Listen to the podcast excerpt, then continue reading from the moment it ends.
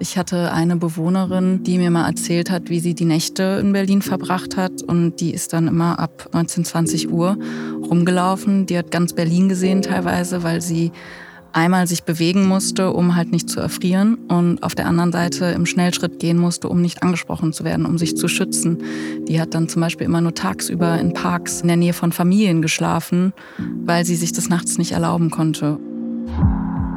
Hi, herzlich willkommen bei 1 bis 2, dem Podcast über Sexismus, sexuelle Übergriffe und sexuelle Gewalt gegen Kinder und Jugendliche. Ich bin Nadia Kailuli und in diesem Podcast geht es um persönliche Geschichten, um akute Missstände und um die Frage, was man tun kann, damit sich was ändert. Hier ist 1 bis 2, schön, dass du uns zuhörst.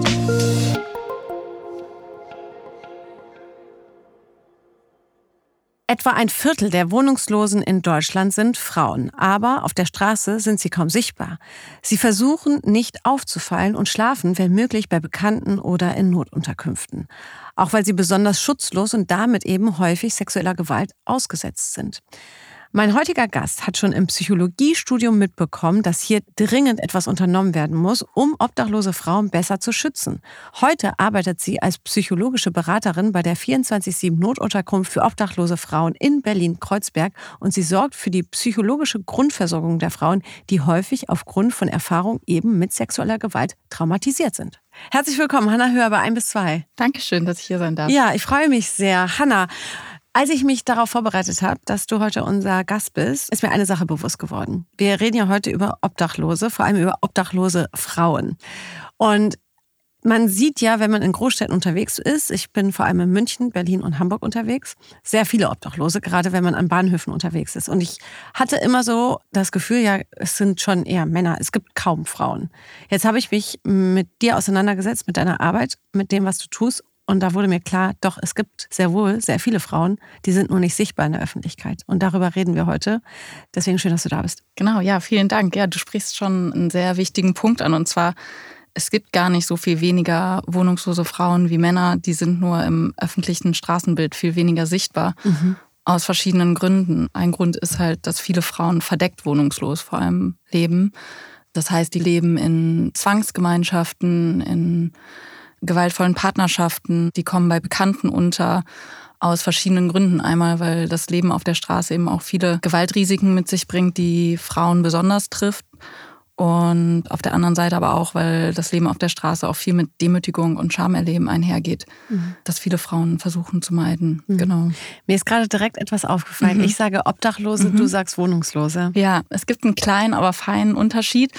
Und zwar bedeutet wohnungslos, dass das eine Person ist ohne Mietvertrag, ohne Wohnung, die aber durchaus in Notunterkünften zum Beispiel oder bei Bekannten unterkommt, trotzdem wohnungslos ist.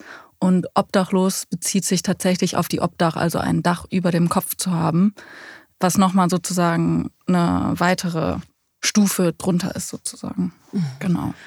Okay, und wir sprechen heute über wohnungslose Frauen oder obdachlose Frauen oder über beide Frauen? Wahrscheinlich über beide Frauen, mhm. aber ich arbeite vor allem mit wohnungslosen Frauen, weil die ja also in unserer Einrichtung wohnen und dadurch ein Dach über dem Kopf haben. Mhm. Ähm, was aber immer nur temporär ist, ne? Was immer nur temporär ist, mhm. genau.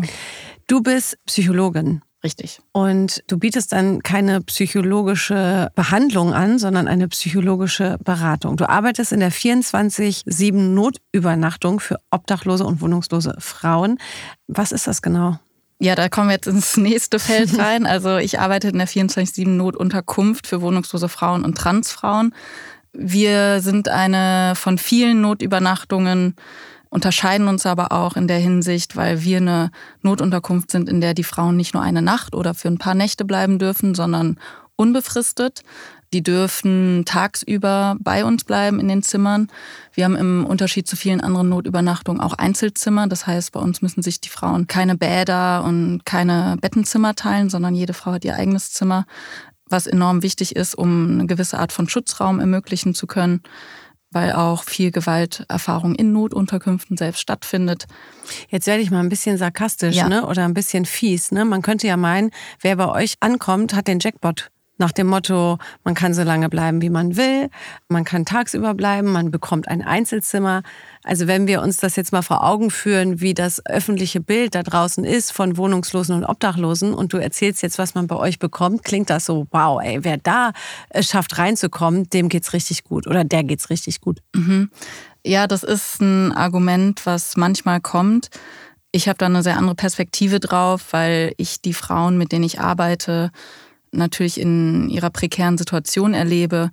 Die haben enorme psychische Belastungen, denen sie ausgesetzt sind, körperliche Belastungen, denen sie ausgesetzt sind.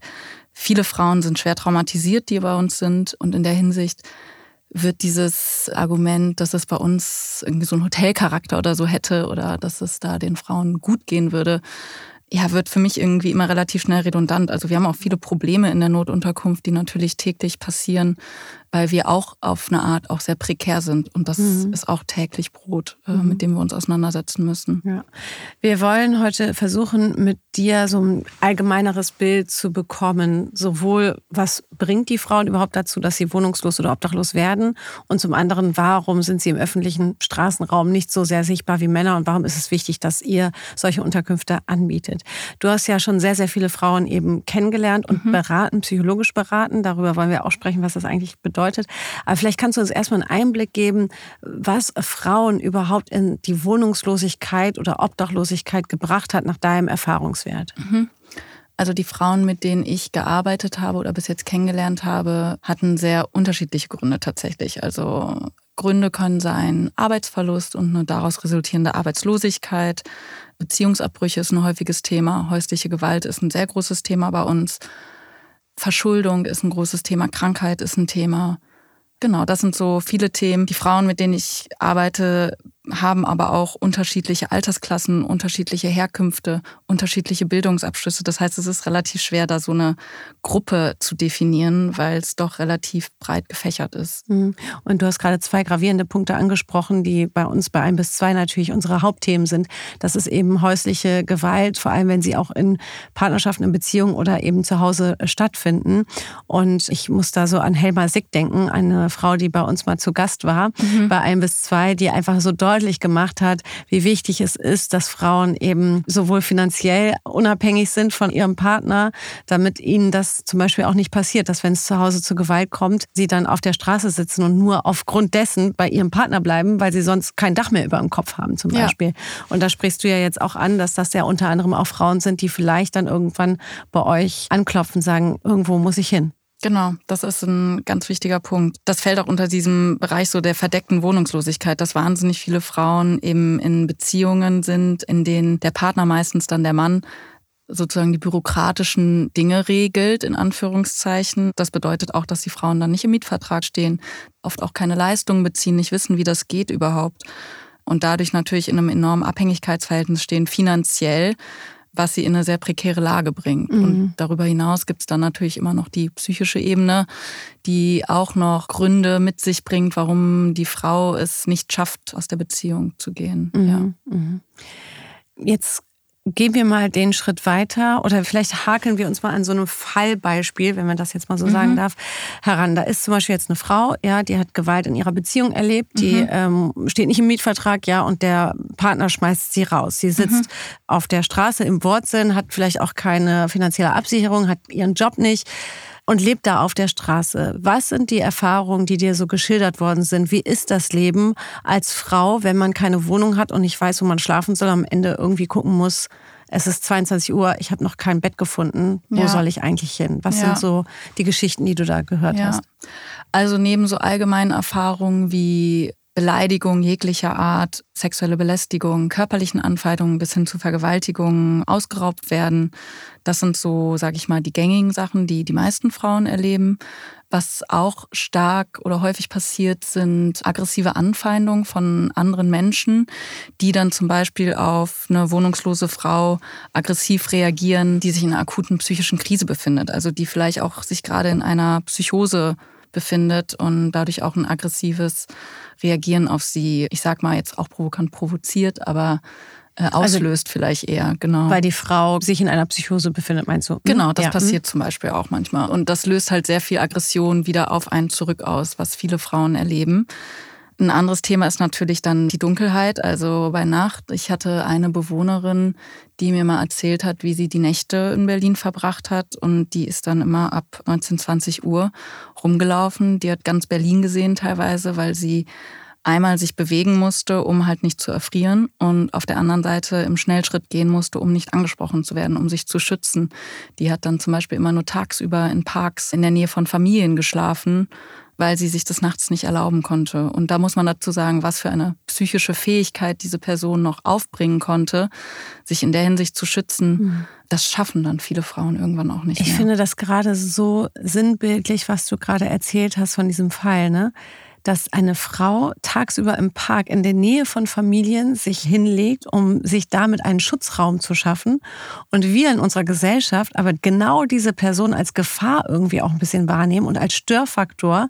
Also ich wohne in Hamburg-Eppendorf, ja. Also wenn sich da eine Frau auf dem Spielplatz hinlegt und sich da Schutz sucht, da glaube ich, sind die kurz davor, auch die Polizei zu rufen, weil das alles ein bisschen elitärer und schicker und sauberer ist. Und eine wohnungslose, obdachlose Frau gilt da eher noch so als will man hier nicht haben. Mhm. Und deswegen finde ich das so gut, dass du gerade dieses Beispiel nimmst, weil du damit klammerst, das ist eigentlich ein Schutzraum für diese Frau und uns wird suggeriert, das ist eine Bedrohung. Das ist so absurd gerade, ja. finde ich. Ja, ja, das stimmt auch. Also das ist genau dieses tagsüber im Park in der Nähe von Familienschlafen ist ein Ort. Viele andere haben das auch. Also ich habe auch schon Geschichten gehört, dass manche dann irgendwelche Deals haben mit Personen, die sie auf der Straße irgendwie auch kennenlernen, dass sie dann bei irgendwem im Friseursalon abends schlafen dürfen oder im Fitnessstudio, in dem sie putzen, damit sie halt nicht auf der Straße sein müssen. Und das das ist ein großes System, in der auch ein Netzwerk existiert, zum Glück. Und gleichzeitig ist es aber natürlich wahnsinnig prekär. Ich glaube, das ist auch immer so ein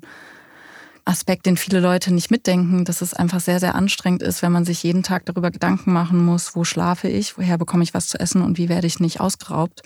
Das zieht sehr viel Energie und das macht es umso schwerer, halt überhaupt aus dieser Situation herauszukommen, weil man, wenn man jeden Tag damit beschäftigt ist, hat man keine Energie mehr, sich mit anderen Dingen zu beschäftigen, mhm. wie zum Beispiel Leistungen beantragen mhm. oder sich um sein psychisches Wohlbefinden, um seine Krisenprobleme mhm. zu kümmern, um sich um die Gesundheit zu kümmern.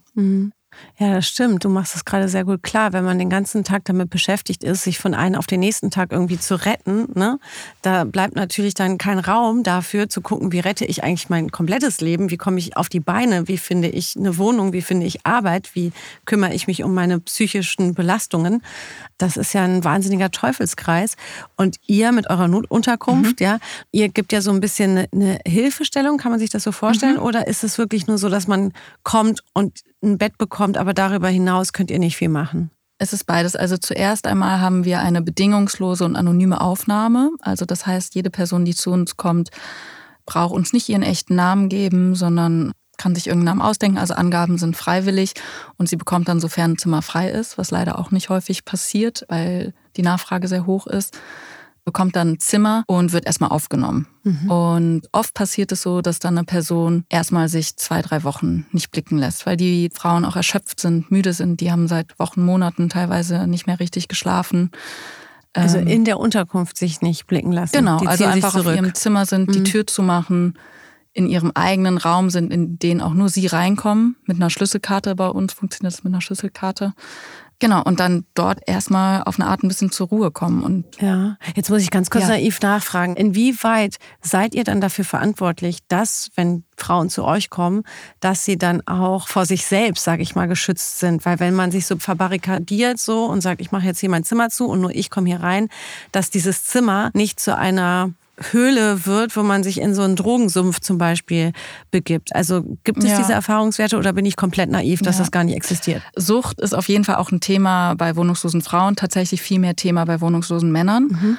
Trotzdem gibt es das. Und bei uns ist es so geregelt, dass wir so eine Art Zimmerbegehung haben. Also die Zimmer werden einmal in der Woche von Kolleginnen von mir kontrolliert.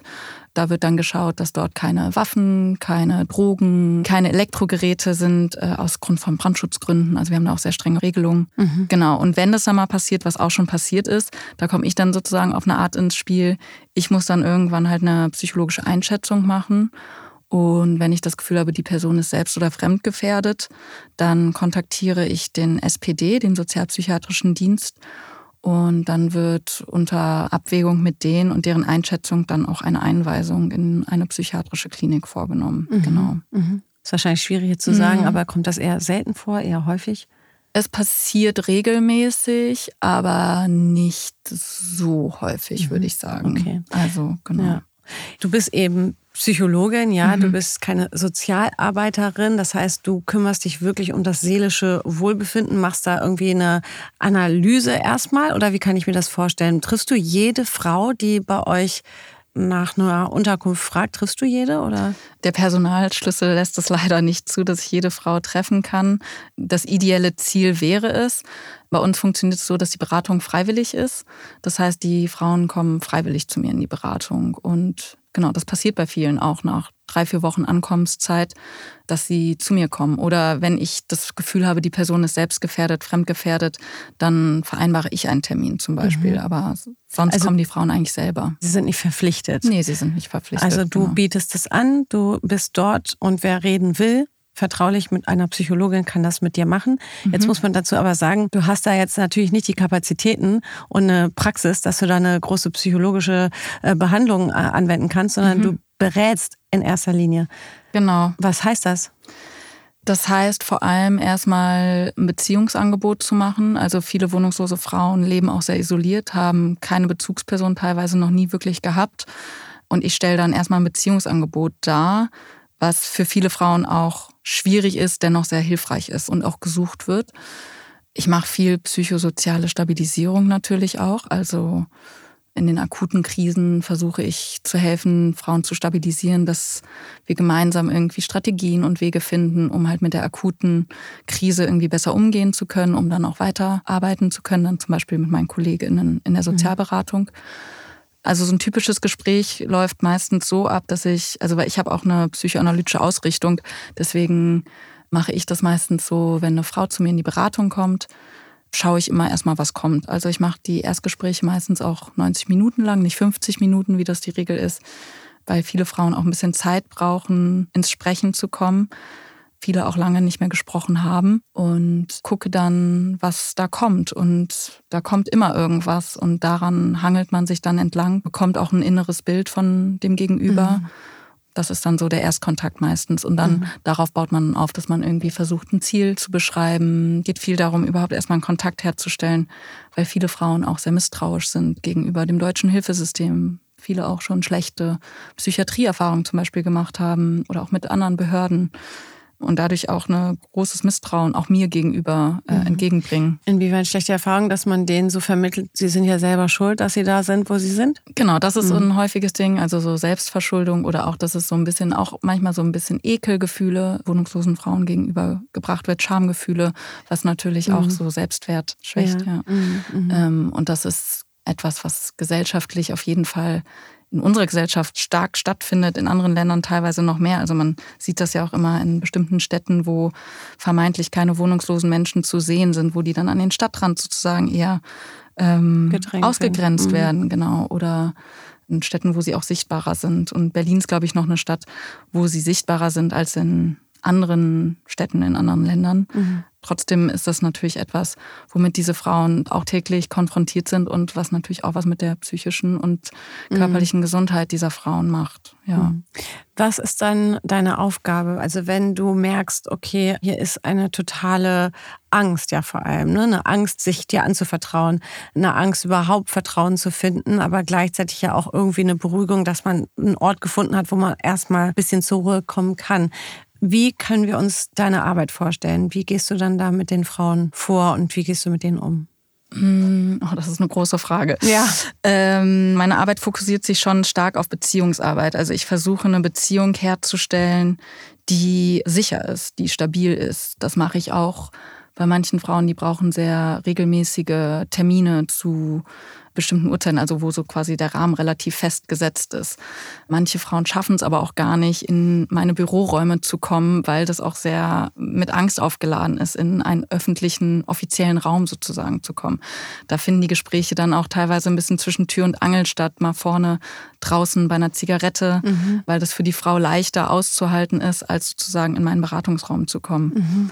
Bei den Frauen, die kommen, ist es schon auch so, dass ich mich darauf konzentriere, mit dem Teil zu arbeiten, der gekommen ist. Also es gibt ja einen Teil bei der Frau dann sozusagen, wenn sie nach einem Termin bei mir fragt, der auch was von mir will und der irgendwie die Hand ausstreckt und nach Hilfe fragt. Und mit dem Teil versuche ich zu arbeiten, weil das auch ein sehr gesunder Anteil ist, sage ich mal. Diesen Anteil versuche ich eigentlich auch zu stärken. Mhm. Ja. Wie oft gelingt dir das? Ähm, ja, es gibt Momente, in denen mir das gelingt und dann ist eine Sitzung danach wieder, wo ich wieder von vorne anfange. Also das erlebe mhm. ich dann auch oft. Ich glaube, psychologische Arbeit funktioniert meistens viel langsamer, als man das gerne hätte, weil ich mache gerne diesen Vergleich zwischen rationalem Verstehen und emotionalem Verstehen.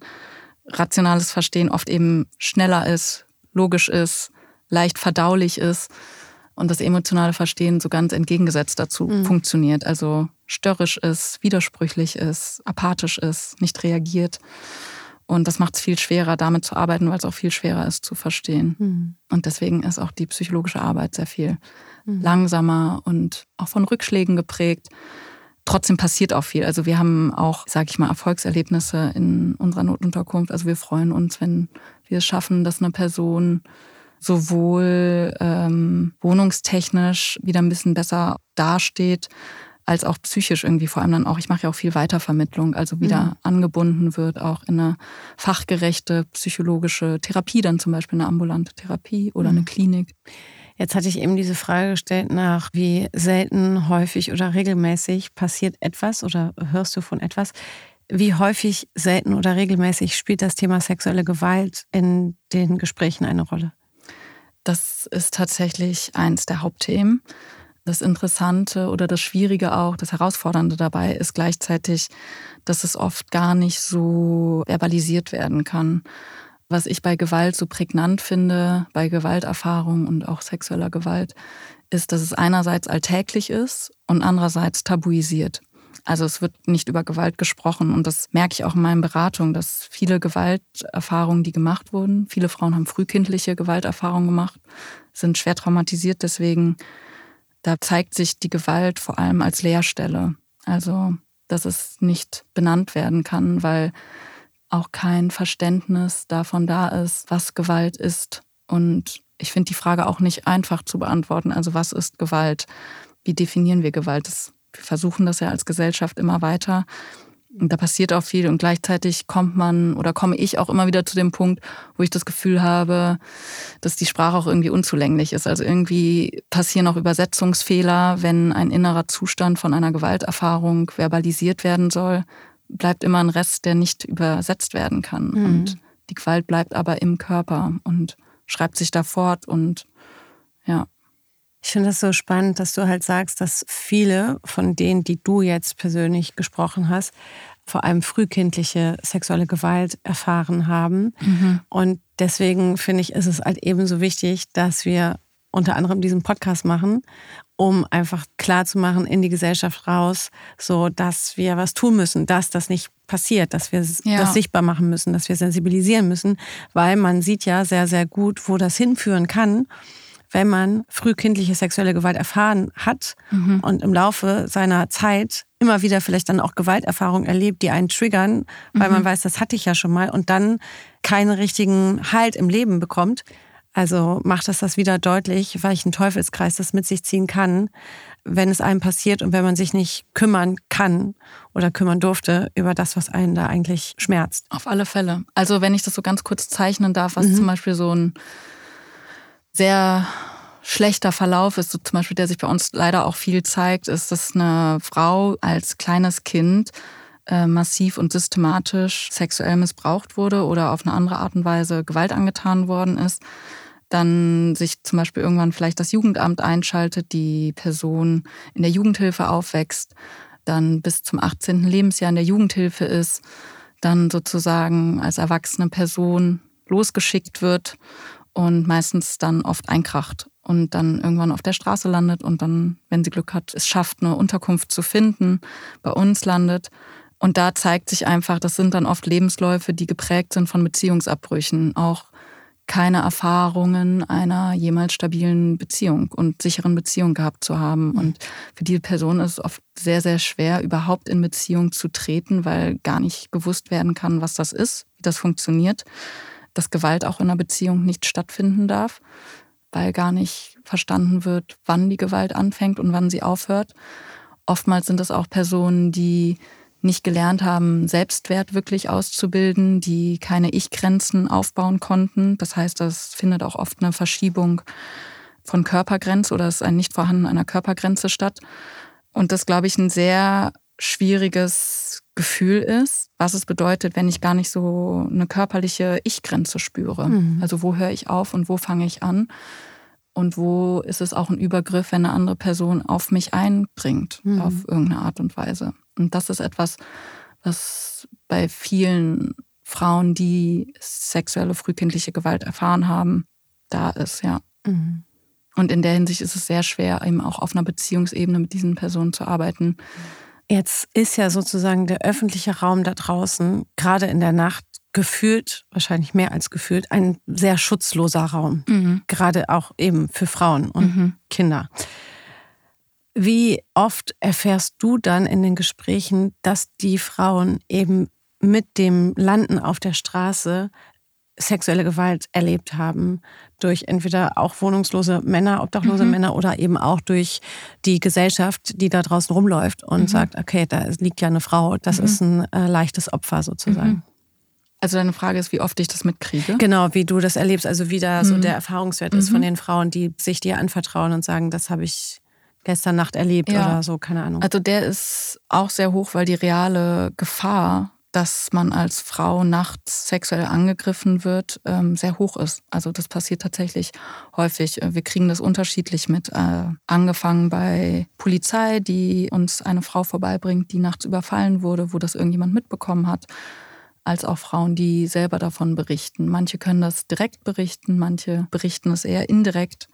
Mhm. Aber es ist ein sehr passiert regelmäßig. Mhm. Jetzt müssen wir der Fairness halber auch mhm. sagen, bevor wir jetzt hier Hörer haben, die sagen, ja, hallo, Moment, Männern passiert auch was. Mhm. Ja, wir wollen da keine Grenzen schließen, wo Gewalt relevant ist, drüber zu reden und wo nicht. Ja, also wir wissen natürlich auch, dass gegenüber obdachlosen und wohnungslosen Männern auf der Straße auch sehr brutale Gewalt schon angewendet worden ist in der Vergangenheit. Das wollen wir hier nicht ausblenden, aber wir reden heute eben explizit über Frauen. Jetzt würde ich gerne noch eine Sache wissen. Wo liegt eigentlich der Unterschied zwischen eurer Unterkunft und einem Frauenhaus? Mhm. Der erste Unterschied ist, dass unsere Adresse nicht anonym ist. Also man kann die Adresse unserer Unterkunft im Internet finden.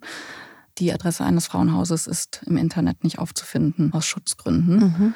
Der zweite Grund ist auch, dass wir keine Mauer sozusagen haben. Wir haben kein geschlossenes Gelände unserer Unterkunft. Ein Frauenhaus hat ein geschlossenes Mauer, da kommt man auf das Gelände gar nicht ohne Einlass sozusagen herein. Also bei mhm. uns ist auch eine Tür, wo nur Personen, die dort arbeiten oder die dort wohnen, für einen bestimmten Zeitraum Zugang haben. Mhm. Aber auf das Gelände können mehrere Personen und wir haben auch keine Security. Mhm. Wir haben einen 24-7-Betrieb, das heißt, bei uns ist morgens, nachmittags, nachts jemand da. Aber das sind keine ausgebildeten Security-Leute. Und ist das jetzt gut oder schlecht? Ich glaube, für viele Bewohnerinnen ist es besser, weil sich auch natürlich Beziehungen zu dem Team entwickeln und sich dadurch manchmal auch so eine Zwischentür- und Angel-Konversation, kleine, kleine Kontaktmöglichkeiten mhm. entwickeln, die für viele auch leichter sind, wenn sie die Person regelmäßig sehen. Also mhm. auch bekannte Gesichter sehen, sag ich mal, als wenn dann da nachts jemand anderes ist. Oft sind Security-Leute auch Männer, was natürlich für uns auch schwierig ist, weil viele Frauen eben auch Gewalterfahrungen mit Männern gemacht haben mhm. und getriggert sind, mhm. wenn sie irgendwie einen Mann dann in diesem Haus haben. Okay. Und ihr seid auch wirklich nur für Frauen da, sage ich mal, die wohnungslos sind, während ein Frauenhaus ja Frauen auch aufnimmt, die von zu Hause in einer Notsituation weg müssen, zum Beispiel. Ne? Glaube ich. Ist das genau, so? ja, das mhm. ist so. Aber wir, also wie gesagt, wir kontrollieren das nicht. Wir haben ja eine anonyme mhm. Aufnahme. Und wenn eine Frau auch ihre Wohnung verlässt, weil ihr Partner sie schlägt zum Beispiel mhm. und zu uns kommt und wir einen Platz frei haben, dann nehmen wir die Frau auch auf, weil sie nach unseren Kriterien in der Hinsicht mhm. auch wohnungslos ist. Ja. Jetzt frage ich mal wieder was Böses, was Kritisches. Habt ihr das schon mal erlebt, dass man das ausnutzt, eure Hilfeleistung? Also wir achten ja schon auch drauf, wir gucken ja auch, in den Gesprächen stellt sich ja auch oft was heraus, ob die mhm. Person jetzt irgendwie anderweitig irgendwie Wohnung hat oder nicht. Ich habe das persönlich noch nie erlebt, dass eine mhm. Person eine Wohnung hatte, die bei uns gewohnt hat. Mhm. Ich kann das nicht zu 100 Prozent ausschließen, aber ja. Wenn du durch die Stadt läufst, durch Berlin oder auch durch eine andere Großstadt und am Bahnhof ankommst oder mal nachts unterwegs bist, mit welchen Augen und mit welchem Gefühl blickst du auf die Menschen, die man obviously sieht, die wohnungslos auf der Straße sind? Was macht das mit dir, wenn du das siehst? Ähm, verschiedene Sachen. Also es ist, würde ich sagen, tagesformabhängig. Ich habe Tage, an denen ich auch nicht so eine Schutzwand vor mir hertrage, wo mich das berührt, wo mich das nachhaltig beschäftigt, mich betroffen macht, verzweifelt macht.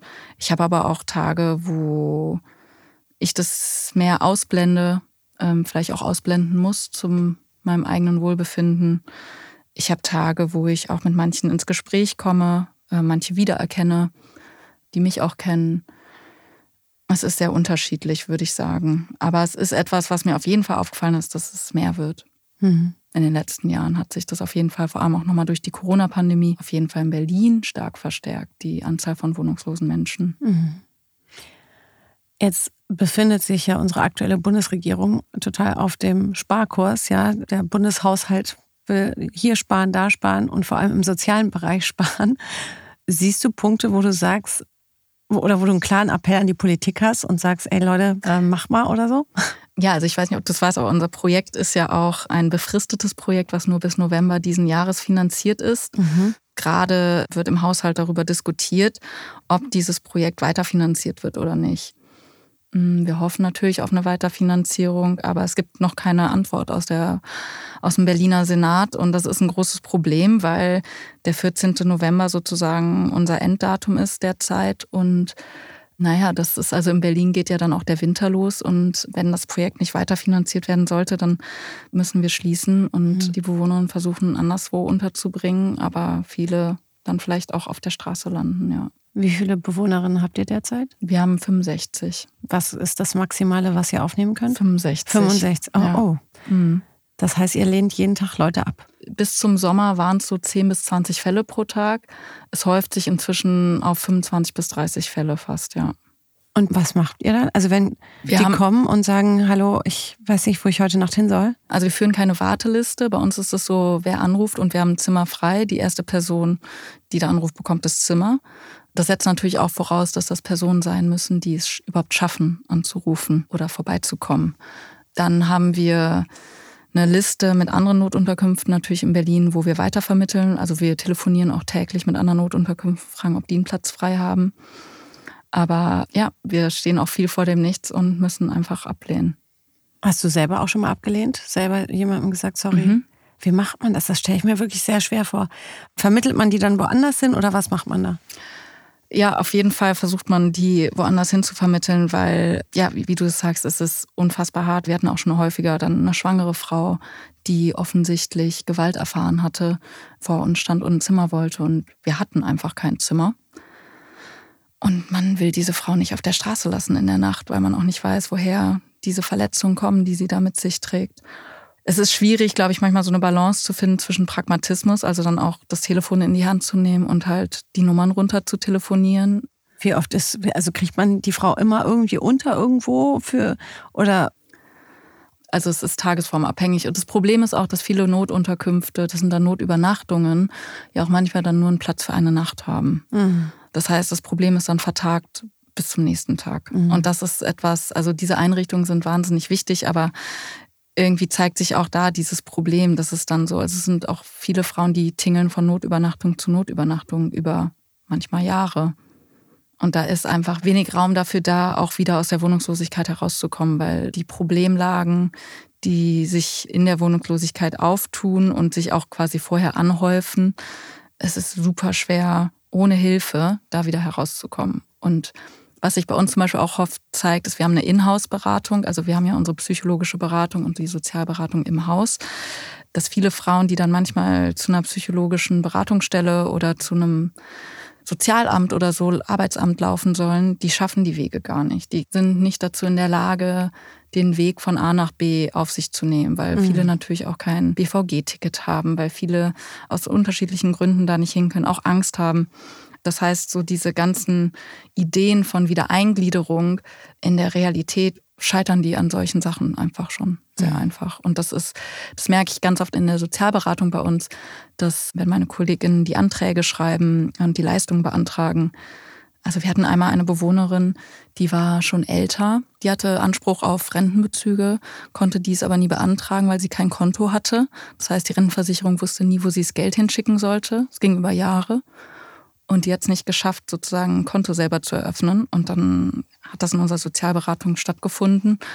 Und die hat dann irgendwann Rentenbezug bekommen auf ihr Konto und konnte dann auch eine Wohnung bekommen. Mhm. Ja. Aber man merkt halt eben, manchmal hakt es halt an so vermeintlich Kleinigkeiten, aber wenn du halt psychisch nicht in der Lage bist, das ja. überhaupt mal auf die Kette zu kriegen, so, dann wird es schwierig, ja. ne? Du hattest am Anfang gesagt, dass du auch die Erfahrung gemacht hast mit zum Beispiel Fitnessstudio-Betreibern oder sowas, die dann nachts ihre Türen aufmachen und sagen, hier kommt, dann schlaft ihr halt hier. Ne? Meine Frage, was können wir tun? Können wir als Gesellschaft was tun? Müssen viel mehr öffentliche Räume, die nachts geschlossen sind, ihre Räume öffnen für schutzbedürftige Frauen vor allem so, weil die halt einfach vor allem eben auch sexueller Gewalt ausgesetzt sind? Also ich glaube, es gibt ja schon manche Städte, die zum Beispiel nachts auch die U-Bahnhöfe vor allem im Winter auflassen, weil es dort ein bisschen wärmer ist als draußen. Da ist natürlich weiter dieses Problem, dass der öffentliche Raum besonders nachts für Frauen halt auf jeden Fall ein ich schutzloser grad, Raum ich ist. Ich wollte gerade sagen, eher an der U-Bahn-Station nachts. Ey, genau, und das ist aber, dass das so der, der Ort ist. Ne? Ja, ja, und das ist das Problem. Es bräuchte eigentlich viel mehr offizielle Schutzräume, vor allem nachts für Frauen, weil das Problem ist, dass viele Frauen ja, um die Straße sozusagen zu vermeiden, auch in der verdeckten Wohnungslosigkeit leben. Das hatte ich eben gesagt, mhm. dass die bei Bekannten unterkommen oder oft leider auch irgendwie welchen Männern und da dann aber auch halt Gewalt erleben mhm. und sexuelle Übergriffe erleben und in diesem Dilemma gefangen sind. Mhm. Hast du selber schon mal überlegt, ich nehme jetzt eine mit nach Hause zu mir? Darfst du das? Hast du das schon mal gespürt? Wolltest du das schon nee, mal? Nee, das habe ich nicht, also das habe ich noch nie gespürt. Ich glaube, auch Rettungsfantasien sind ganz fatal in diesem Feld. Mhm. Ähm, da muss man aufpassen. Ja, das ist ein bisschen weil die selten, ne? selten funktionieren. Ja, da bist du halt einfach dann Profi, du bist Psychologin und machst da deinen Job. Ist auch hart, das immer wieder sich selber auch zu sagen. Ja, klar. Also auch das eigene Scheitern mhm. auszuhalten. Aber gut, dass du das machst, was du machst und super gut, dass du heute bei uns darüber gesprochen hast bei 1 bis 2. Hanna Hör, vielen Dank. Ja, vielen Dank für die Einladung. Ja, wie gut, ne? Also, dass wir mal mit Hannah gesprochen haben, fand ich wirklich, weil ich finde, sie hat einfach nochmal für uns alle doch den Blick geschärft, dass wir sensibilisiert werden müssen dafür, wie das eigentlich ist, da draußen auf der Straße zu sein, wenn man von heute auf morgen oder schon länger keine Wohnung hat, wohnungslos ist oder eben auch obdachlos ist. Und ich fand das, was sie beschrieben hat mit dieser einen Frau, die die ganze Nacht sozusagen durch Berlin läuft, um sich damit eben Schutz zu geben, nicht irgendwo einzuschlafen schlafen in der Nacht auf der Straße und sich dann in einem Park in der Nähe einer Familie, das muss man sich mal so vorstellen, in den Schlaf zu kommen, um sich damit einen Schutzraum zu geben. Das ist für mich wirklich heute so ein zentraler Satz gewesen, der vor allem meinen Blick dafür nochmal geschärft hat, zu sagen, wenn ich in meinem Umfeld eine Frau sehe, die wohnungslos ist und irgendwo auf der Parkbank schläft, dass ich mir denke, vielleicht sollte man mal fragen, brauchen Sie Hilfe? Wissen Sie, wo Sie heute Nacht unterkommen können? Ich weiß es nicht. Aber das war für mich wirklich nochmal so ein, so ein Satz, so ein zentraler Satz, der uns alle vielleicht ein bisschen dafür sensibilisieren sollte. An dieser Stelle möchte ich mich auch ganz herzlich mal bei euch bedanken, dass ihr uns so treu zuhört und dass ihr auch bei schwierigen Themen dranbleibt. Wenn ihr wollt, dann folgt uns doch gerne, abonniert unseren Kanal und wenn ihr uns persönlich einmal schreiben wollt, dann könnt ihr das natürlich sehr gerne tun. Eine E-Mail könnt ihr einfach schreiben an presse.ubskm.bund.de.